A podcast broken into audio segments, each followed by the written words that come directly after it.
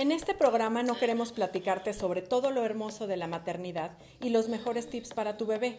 Aquí hablaremos sobre aquello que nadie te cuenta y que a veces te hará querer salir corriendo. En este espacio daremos voz a todas las que nos hemos sentido una mala madre. Mala madre.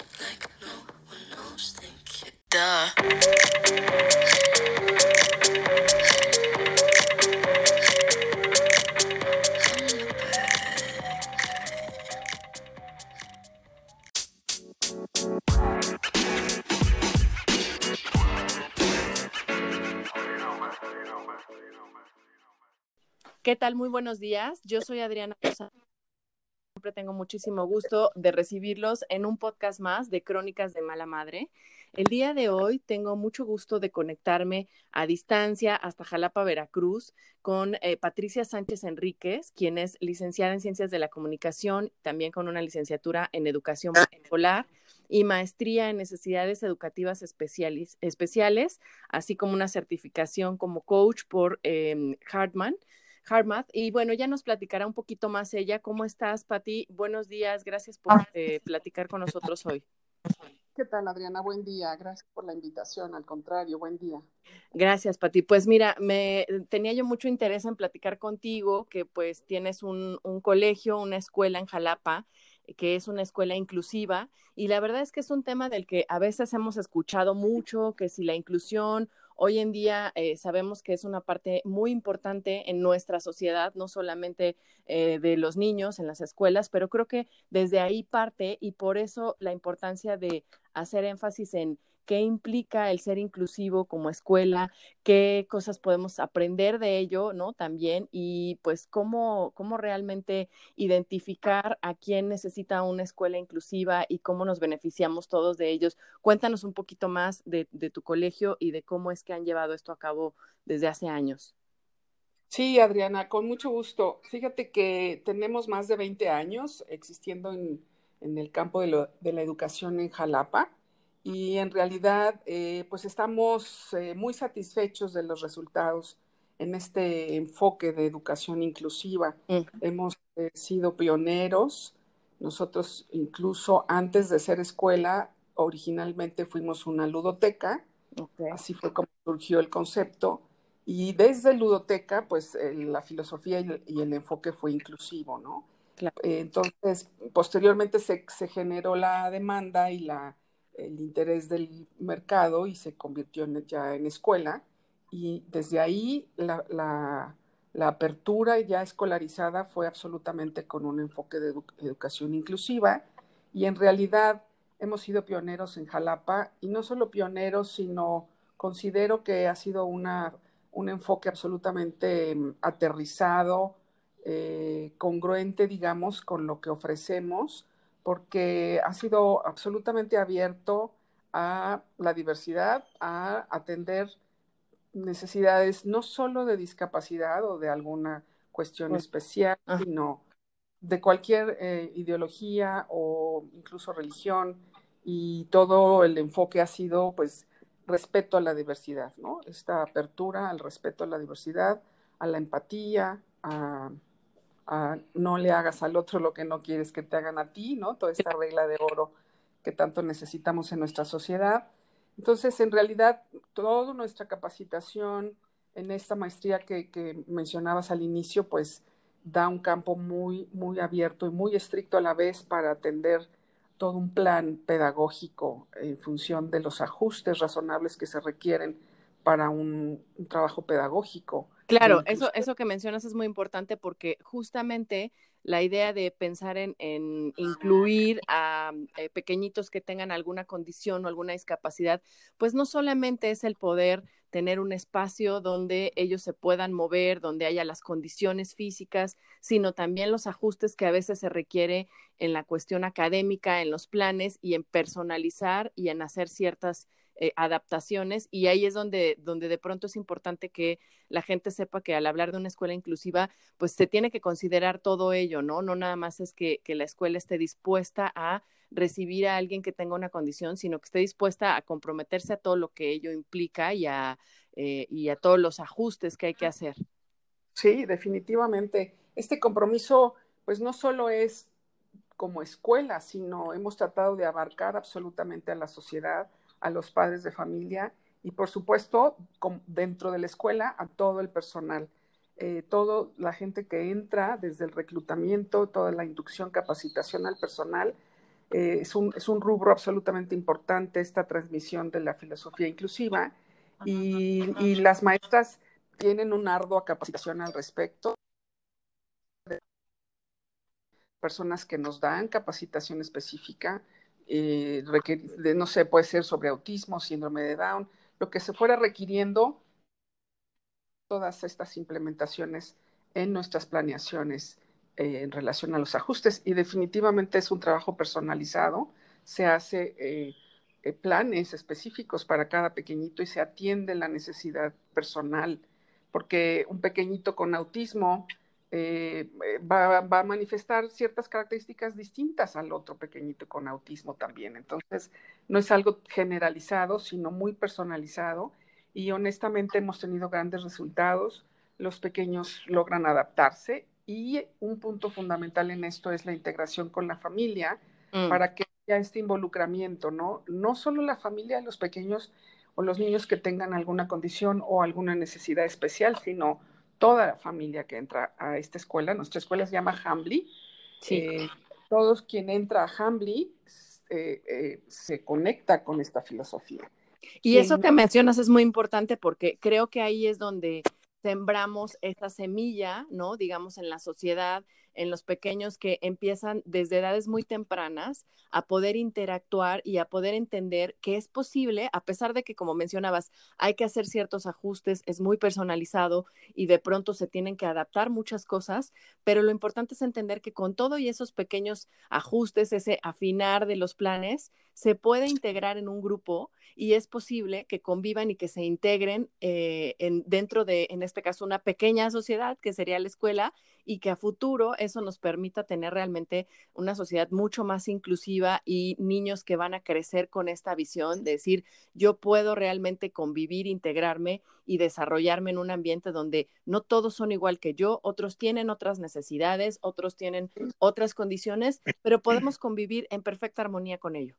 Sí, y lo ves absolutamente ese resultado en las aulas en los patios, ¿no? En, las oficinas y, se traslada a las casas. Los padres terminan retroalimentándonos de que sus niños absorben esa, ese, ese estado de, conciencia, ese estilo de vida y lo trasladan a su sociedad, a sus otros ambientes, ¿no? A, a las fiestas, a cuando van al parque, cuando van a otros ambientes, se ve el comportamiento, les llaman incluso niños Hambly, mm. porque muestran ya una conciencia distinta, un respeto al otro, una manera incluso de resolucionar un conflicto absolutamente desde la negociación, desde la empatía.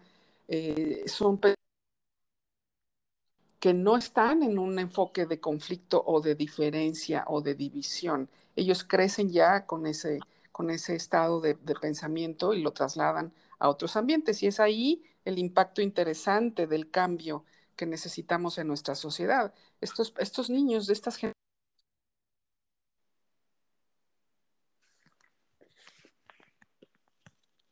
hecho cambio significativo el niño, el padre, o sea, las familias y el docente. O sea, las docentes, el personal de la empresa, eh, transmitimos todo esto a nuestro, propio alrededor y también hay un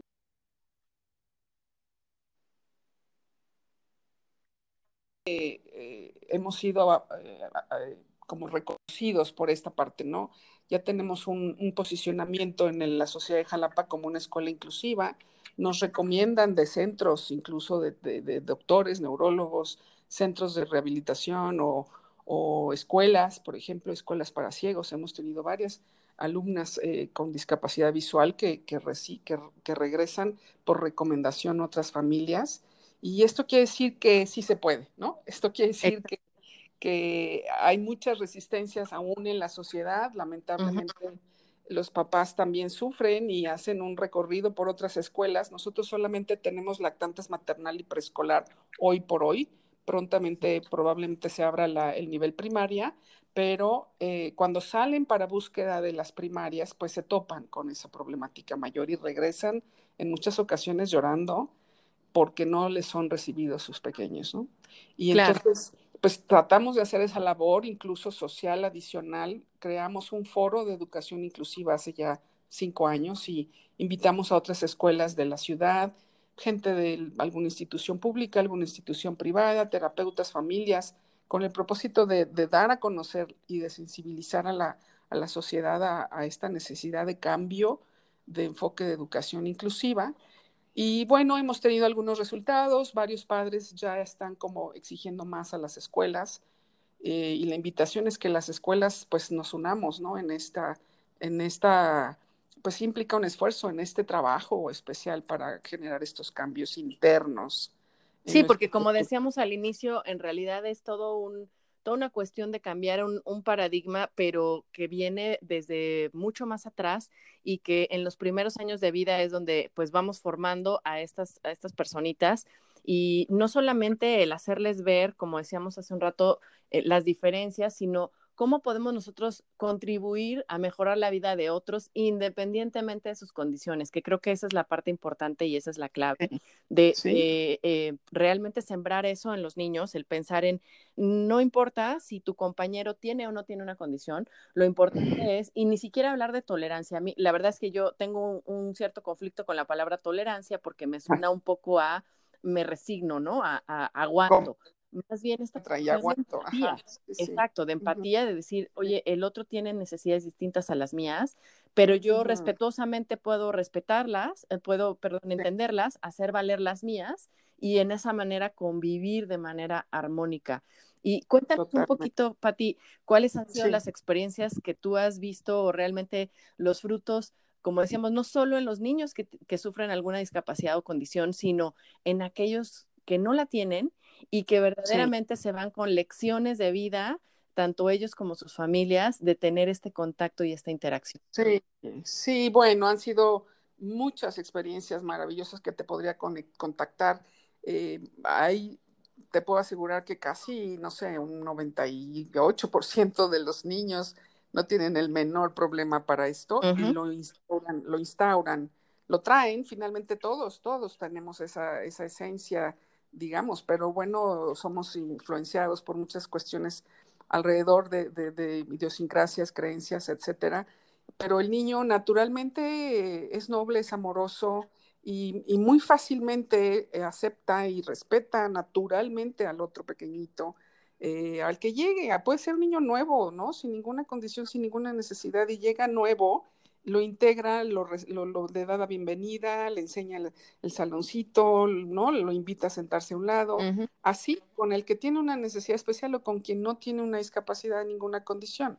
Estos niños Hamley ya están con ese, esa conexión a su corazón. Este que mencionabas de coach, de certificado de coach HeartMath, es un instituto en Estados Unidos que se trabaja muchísimo todo este enfoque emocional, afectivo, Mm. Eh, a partir del corazón, a partir de la información sabia del corazón, no de las creencias que vienen del cerebro o de lo aprendido intelectualmente, sino de la esencia de la sabiduría del corazón. Y trabajamos estos métodos ahí en el aula, desde los lactantes, transmitiéndolo a los docentes, a los, a los padres y a la sociedad, porque damos talleres y cursos abiertos al público y en esa conexión, los niños, en esa naturalidad, los niños conectan con su corazón y lo irradian el respeto al, al otro, ¿no? Si es una niña con discapacidad visual, le ofrece ayuda, le jala su mochila, le enseña el perchero, y al rato la niña empieza a ser autónoma, independiente y conoce absolutamente todos los rincones de la escuela. Incluso les dice, gracias, no necesito ayuda. Y la otra niña que tendía a ayudarle o que a veces, a veces hasta se exceden en el querer ayudar claro. amorosamente y las otros pequeños pueden decir, no, gracias, no quiero. Sí. Y entonces también enseñamos a decir, observa, tu compañero te ayuda, pero, pero gracias, ¿no? sí, no lo tomes como una ofensa personal, simplemente ella está buscando también esa autonomía porque siempre se va a tomar con gente tan amable como tú, ¿no? Entonces necesita también ir como desarrollando todas esas habilidades para moverse de la manera más independiente posible y también entienden eso y también dicen, ah, ok, gracias, ah, ok, ¿no? Y la siguiente vez dice, si necesitas ayuda, me avisas, Sofía, y, ella ya se mantiene al margen, digamos, pero no nada más eso sucede en el aula. Adriana, aquí lo interesante es que esto es a la vida, esto, esto, esta formación es para la vida, no nada más para el aula en esta escuela. Nosotros enfocamos cada uno de nuestros esfuerzos para la vida de cada uno de los niños que llegan con nosotros. Y estamos ciertas que es lo que la sociedad estamos necesitando más que nunca. Claro, sí, por supuesto. Ahora las generaciones, pues vemos N cosas, ¿no? Mucha agresión, mucha violencia, mucha eh, indiferencia, etcétera. El famoso bullying, lo que gustes y mandes, está haciendo algo que no va de acuerdo a lo que realmente eh, queremos todos como sociedad o queremos para nuestras nuevas generaciones. Y estos niños están generando este cambio porque lo trasladan, insisto, a la vida, a sus otros ambientes. Incluso hemos tenido un par de experiencias muy lindas que, que los papás y los niños llegan a pedir informes a su primaria, por ejemplo, y, preguntan si esa escuela es inclusiva. Y si la escuela le dice, ¿qué? ¿Cómo? ¿Que si somos qué? Sí. ¿Qué es eso? Casi, casi, ¿no? Y la mamá dice, ah, ¿cómo? O sea, es que yo quiero que mi hija continúe, viene de esta escuela, ha aprendido esto sin ninguna necesidad o condición, digamos, específica, y ha aprendido esto y esto y esto, y yo quiero que esto lo siga aprendiendo en su siguiente escuela y en la vida. ¿Tú se lo puedes ofrecer? Claro. ¿Sí? ¿No? y, no gracias y se van, digamos. Entonces, eso, eso tendría que orillar a las escuelas a hacer este tipo de, pues también de reflexión y de decir a ver qué estamos haciendo y qué necesitamos hacer. Sí, y que implique el que todos tenemos que a lo mejor poner un poquito de esfuerzo extra, ¿no? Ese granito extra de arena, pero pues que redunda en muchos aspectos, ahora que mencionabas también eh, el tema del bullying, por supuesto que el formar niños más empáticos, niños más respetuosos, niños que consideran al otro en su individualidad, sea cual fuere, pues por supuesto que hace personas que eh, tiendan mucho menos al conflicto, a saber resolverlo cuando se presenta y hacerlo de una manera eh, pues pacífica, ¿no? Sin necesidad de estar buscando este, tener, eh, tener el dominio sobre el otro, que a veces pues es en lo que, en lo que se basa, y pues sobre todo que eso eh, vaya permeando en los diferentes niveles de su vida, porque como decíamos aquí, a lo mejor son las etapas más tempranas, pero todo eso, conforme el niño crece, pues también va creciendo dentro de él el cómo se desarrolle y el cómo pueda trasladar todo ese aprendizaje a sus etapas siguientes en la vida. Totalmente, totalmente. Llegan a otras escuelas a pedir una cita con la dirección, por ejemplo, porque quieren externar algo que no están de acuerdo. Te estoy hablando de niños 6, 7 años, no, no de preparatorianos, o, sino niños que, que, que, saben negociar, que saben pedir el diálogo, que saben hacer valer sus derechos, incluso respetando también al otro, ¿no? y, y, esto, pues, honestamente, necesitamos verlo más, más seguido. Nos, todas las metodologías, llevamos varias metodologías, una de ellas es esta, este modelo que te menciona Hartman, otro modelo de vanguardia que tampoco es conocido en México y en Jalapa no hay ninguna escuela tampoco que lo lleve, se llama disciplina consciente, genera, rompe con muchas cosas eh, de la disciplina tradicional, también como la disciplina positiva que tiene mucho arraigo en, este cambio de conciencia a la autorreflexión y a la autonomía. Pero um, High School, por ejemplo, es otro método que se resuelve, que se trabaja para la resolución de conflictos y el aprendizaje activo. Y, la particularidad de todos estos modelos que he ido investigando a lo largo de los años e implementando con muchos resultados es que parten del adulto. Claro, sí. Ningún método va a ser, como lamentablemente en otros campos vemos, que se le exija que el niño sea el que tenga que cambiar la conducta o que tenga que aprender él para que logre tal habilidad o tal competencia. No, todo esto en la capacitación y en el enfoque es, tiene que partir del adulto. Si el adulto no, no puede, por ejemplo, si no sabes leer y escribir, tú no puedes enseñar al otro a leer y escribir. Por supuesto, y eso, eso, eso es una cuestión importante que, que quizá de pronto a veces perdemos de vista, ¿no? Como papás, de no hacer esa introspección y decir, a ver, voy a hacer un alto porque quizá yo fui educado de cierta manera, pero eh, si hoy considero que hay métodos más efectivos, que hay ciertos ajustes que se pueden hacer y que no implican además que yo esté juzgando la manera en que fui criado, simple y sencillamente que a lo mejor hoy tengo más herramientas al alcance que me permiten entender dónde, eh, dónde tuve yo esos pequeños fallos y cómo los puedo eh, ir modificando para que mi hijo o mi hija tenga una educación, pues a lo mejor eh, más evolutivamente hablando, más espiritual, ¿no? Más respetada, este, muchas cosas. Exacto. Y, y, si no quiero comprender eso yo como adulto y solo demando del niño o exijo del niño o del adolescente, ¿no? De cualquier persona adulta incluso, que el otro sea el que cambie, que el otro sea el que acepte que está mal y yo no rompo con mis patrones o con cualquier cuestión de vida que quizá ni siquiera me esté dando buen resultado, ¿no?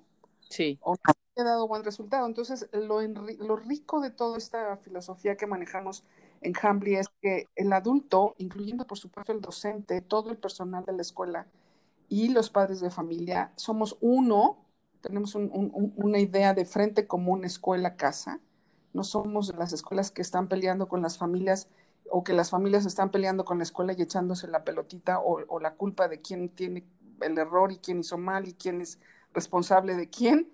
Aquí la idea es ambas, ambas instituciones somos absolutamente fundamentales en la formación de los niños. Somos lo más importante en sus vidas. Sus familias, sus familias, sus madres, sus padres, su hogar, ¿no? El que sea. Hay pequeñitos que están con abuelos, hay pequeñitos que están con un solo padre. O sea, su hogar, la institución del hogar y la institución de la escuela.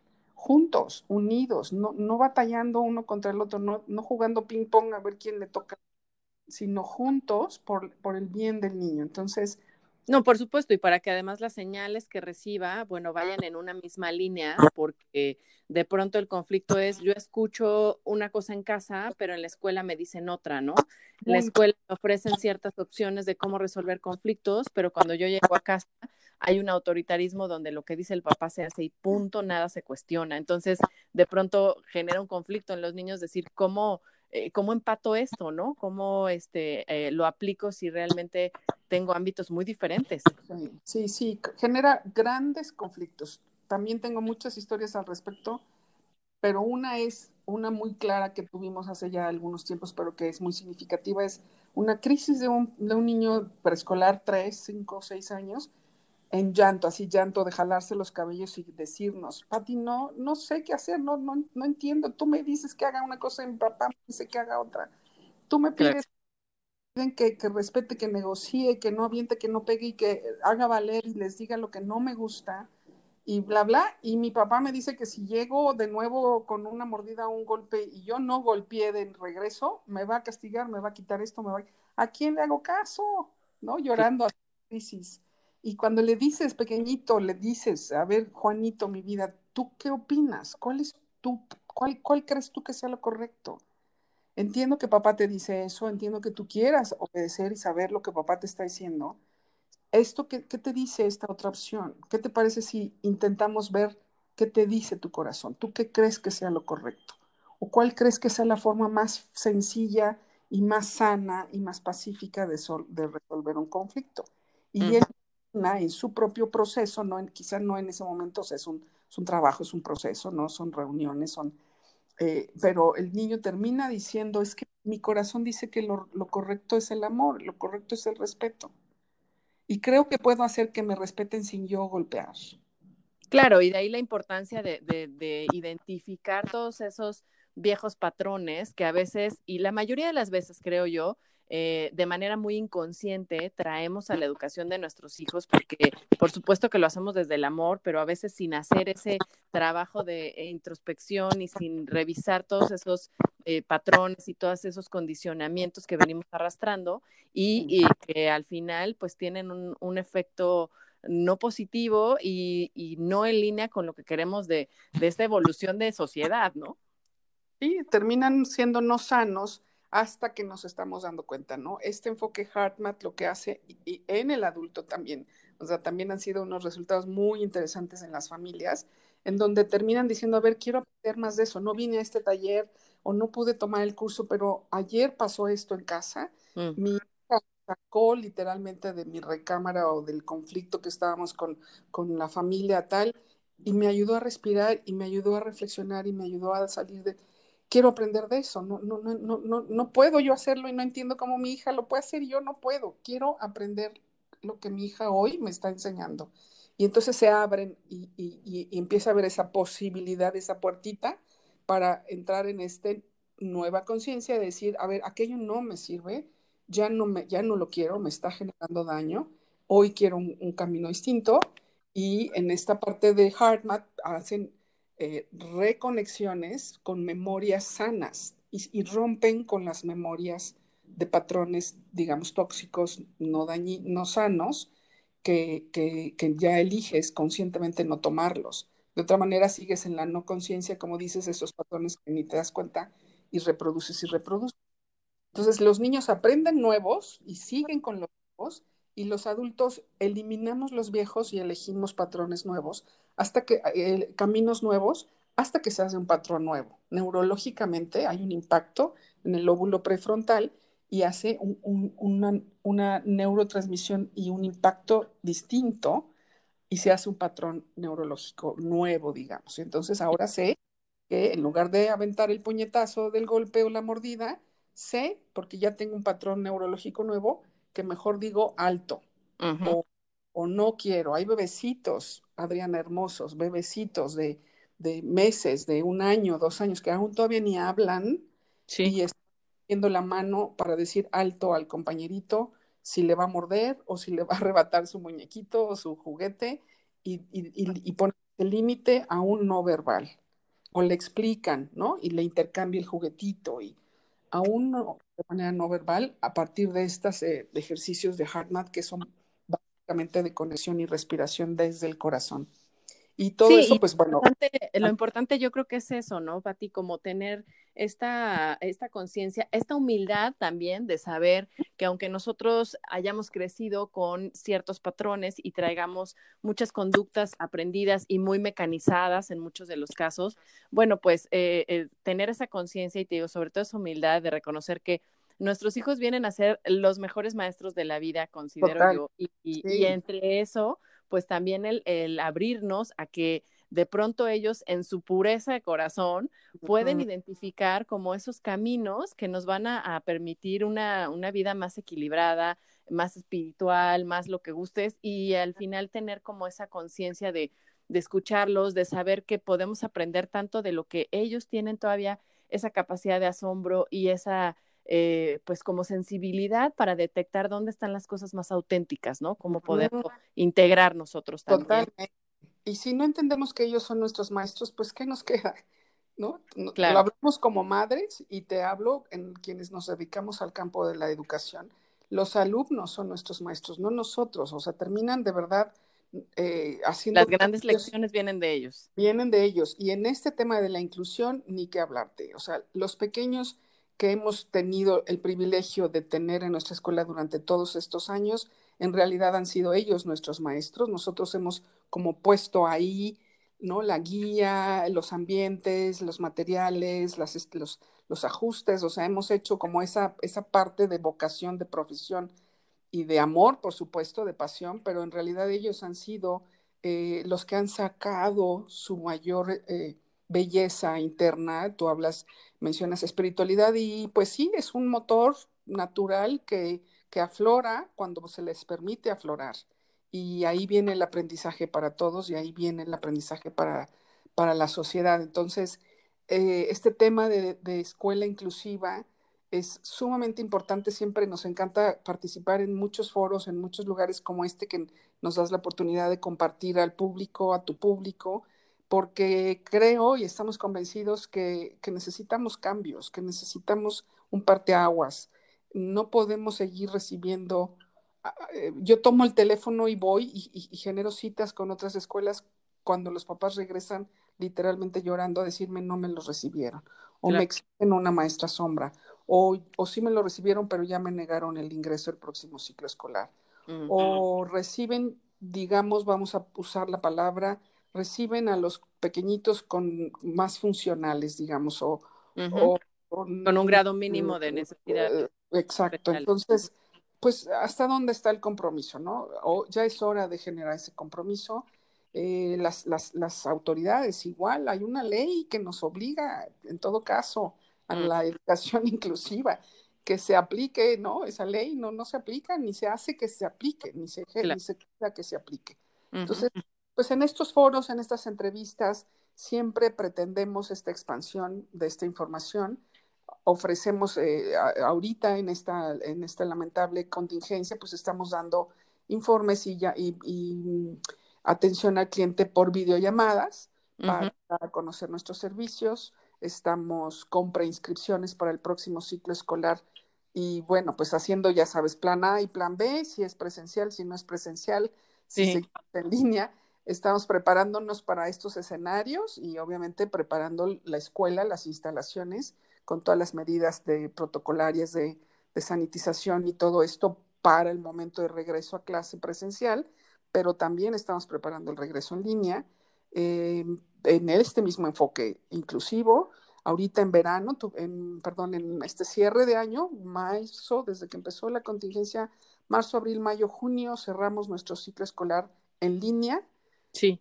Con esta misma atención inclusiva, con ajustes razonables a las familias con pequeñitos con Down, eh, autismo, ceguera, con acompañamiento a ellos de manera personalizada y familiar en llamadas, en, en videollamadas y sus planeaciones con ajustes razonables y, se mantuvo este enfoque aún en línea. Eh, ahorita estamos justo arrancando cursos de verano a partir de esta primera semana de julio. Todo julio vamos a dar cursos de verano también en línea, también con un enfoque inclusivo, ¿no? Entonces, todo eso está ya siendo anunciado en nuestras redes sociales y pues todos están cordialmente invitados con esta, pues con esto que platicamos que queremos compartir a la sociedad y a que lleguen a más familias y a más pequeñitos todo esta, eh, todo esto que estamos completamente ciertos de que es benéfico y que está dando grandes resultados. Y Claro, y que además efectivamente los primeros años de vida, eh, eh, de hecho, creo que si no me equivoco, ya hablando en números más específicos, los primeros siete años de vida especialmente, ¿no? Son los que marcan toda esta cuestión, tanto en la parte neuronal, pero también en la parte emocional, todas esas heridas de la infancia que guardamos, en su mayoría en este periodo es donde se van formando y de ahí la importancia de eh, ser muy cuidadoso con los mensajes y con lo que transmitimos a los pequeñitos en estos primeros años, ¿no? ¿Qué, qué valores les damos, pero qué cosas les enseñamos con el ejemplo sobre todo, porque al final lo que se dice es una cosa que, que impacta, pero lo que realmente se queda dentro es pues el ejemplo que uno ve. Sí, absolutamente. Y darle importancia a estos primeros años, como lo, haces énfasis, sí, sí vale la pena eh, mencionarlo, porque también creo que somos eh, vistos ahora en el mercado de Jalapa, en la sociedad de Jalapa, como una escuela especializada también en sea, eh, las, familias primerizas, sus primeros hijos, o sus primeras experiencias en escuela, eh, nos han externado que han tenido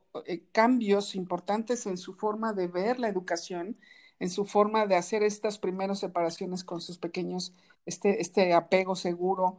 Eh, ha sido tan bien llevado y, y, lo sienten como muy gratamente acompañado, porque nos tenemos varios protocolos también de, de, de atención a las mamás de los, los, bebés recién nacidos, Incluso estamos dando informes en línea a bebé. Mm. Ayer tuve una familia hermosa de una pequeñita de dos meses de nacido y está eh, viendo próximo regreso a clases, pero estamos atendiendo por, por llamada toda esta necesidad y, y, buscan un lugar seguro, buscan una filosofía de, de acompañamiento a esta etapa de, de separación o no, de primera separación.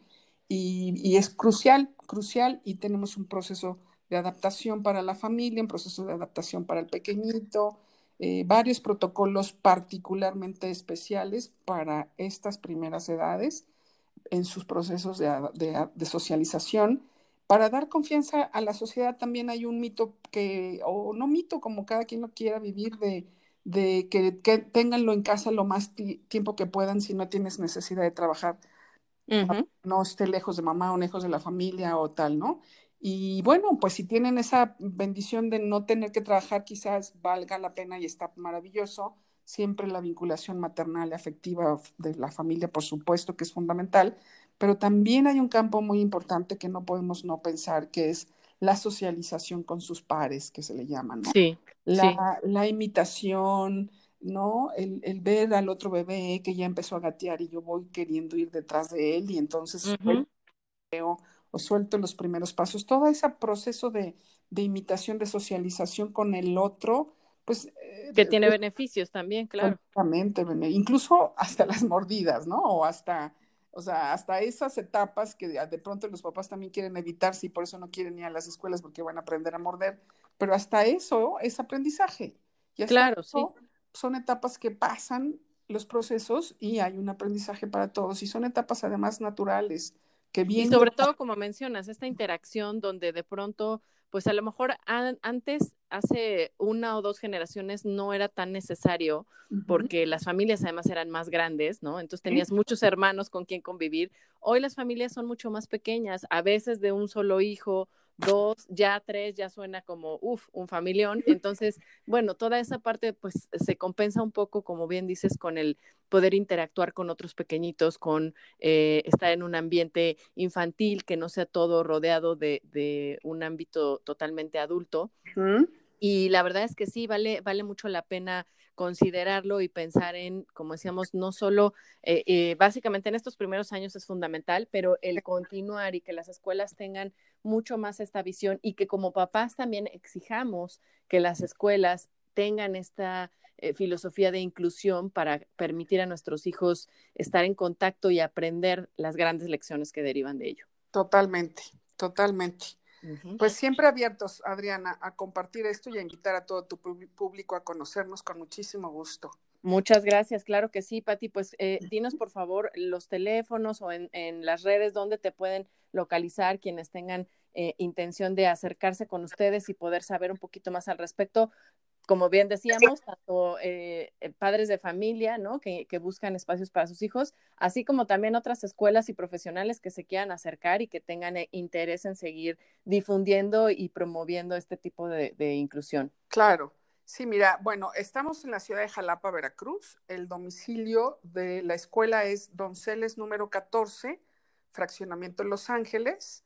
Uh -huh. Estamos eh, muy cerca de la avenida Murillo Vidal y el cruce de Circuito Presidentes para quienes estén escuchándonos en esta ciudad. Y sí. eh, nuestra página web es www.escuelahambly.com.mx. También uh -huh. estamos en Face. En Facebook estamos como Centro Educativo Hambly, en Instagram como Centro Educativo Hambly. Eh, tenemos un teléfono local que es 88 2281, eh, perdón, locales 8. No te preocupes, de todas maneras haremos perdón, los, datos en, en, nuestras redes también. Eh, y bueno, cómo contactarte también en Facebook y en Instagram, así como los datos de tu página web para que la gente se pueda acercar. Afortunadamente hoy el, el Internet tiene esa maravilla ¿no? sí. que no, nos conserva ahí toda la información y, y de ahí poder tener Mira, contacto. Sí. Sí, el local es 818-9197, perdón, 818-9197 es el local. Sí. Y un WhatsApp eh, de la escuela que es 2281 53 59 43. Bien, Que es donde ahorita prácticamente estamos atendiendo. Eh, y las redes sociales, la página web, el Face, y a través de esos mensajes, de esas eh, redes, podemos eh, contactarnos por mensaje, generar una cita, ya sea por WhatsApp, por Zoom o por Skype, y ahora con todos también estos beneficios, damos los informes en línea, eh, les, les, les, proyectamos incluso nuestras instalaciones para que nos conozcan, siendo que no pueden ir virtualmente, exacto. Sí. Y en un momento dado ah, tenemos ciertos días de guardia en las oficinas entonces también, en caso de que alguien esté dispuesto a salir y quiera ir a conocer las instalaciones, también les podríamos dar las fechas de nuestros guardias, de nuestros días de guardia para que puedan recorrer las instalaciones, pero si no, todo se le puede mostrar virtualmente.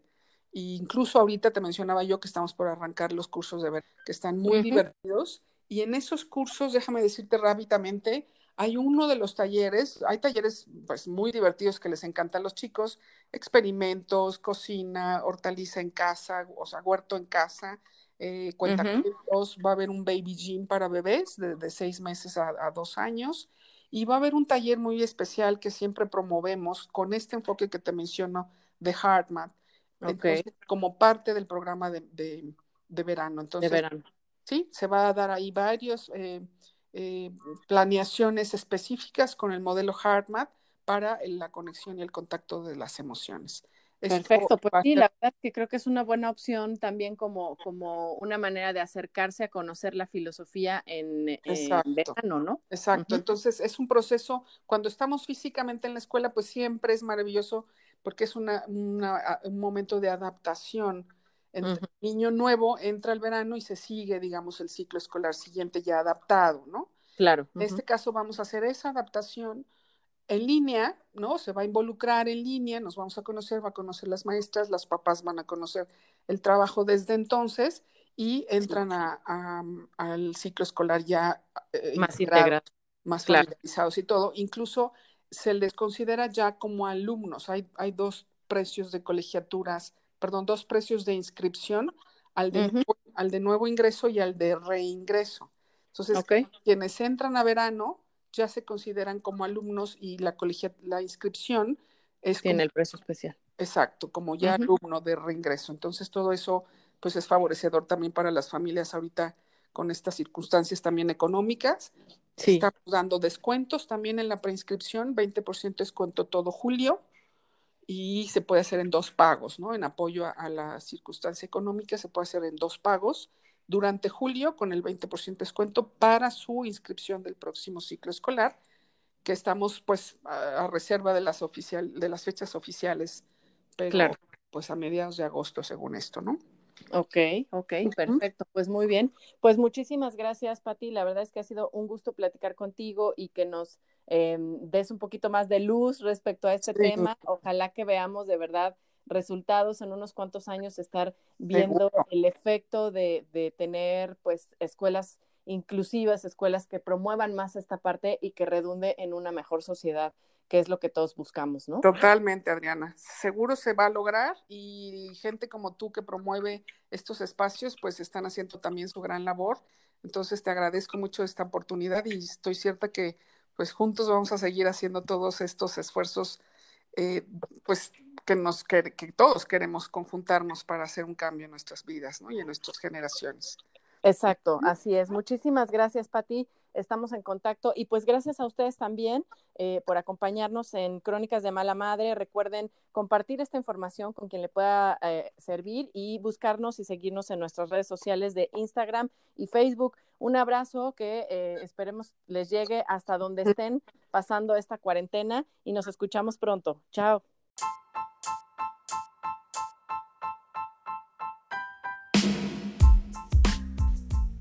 Gracias por acompañarnos en este episodio. Si te gustó, por favor compártelo para ir creciendo nuestra comunidad y síguenos en redes sociales como Crónicas de Mala Madre en Instagram y Facebook. Ahí encontrarás más información y datos de nuestros invitados. Busca nuevos temas que seguimos publicando y espera pronto las tertulias entre madres, donde platicaremos sobre nuestros dilemas en la maternidad, porque no eres la única que se ha sentido una mala madre.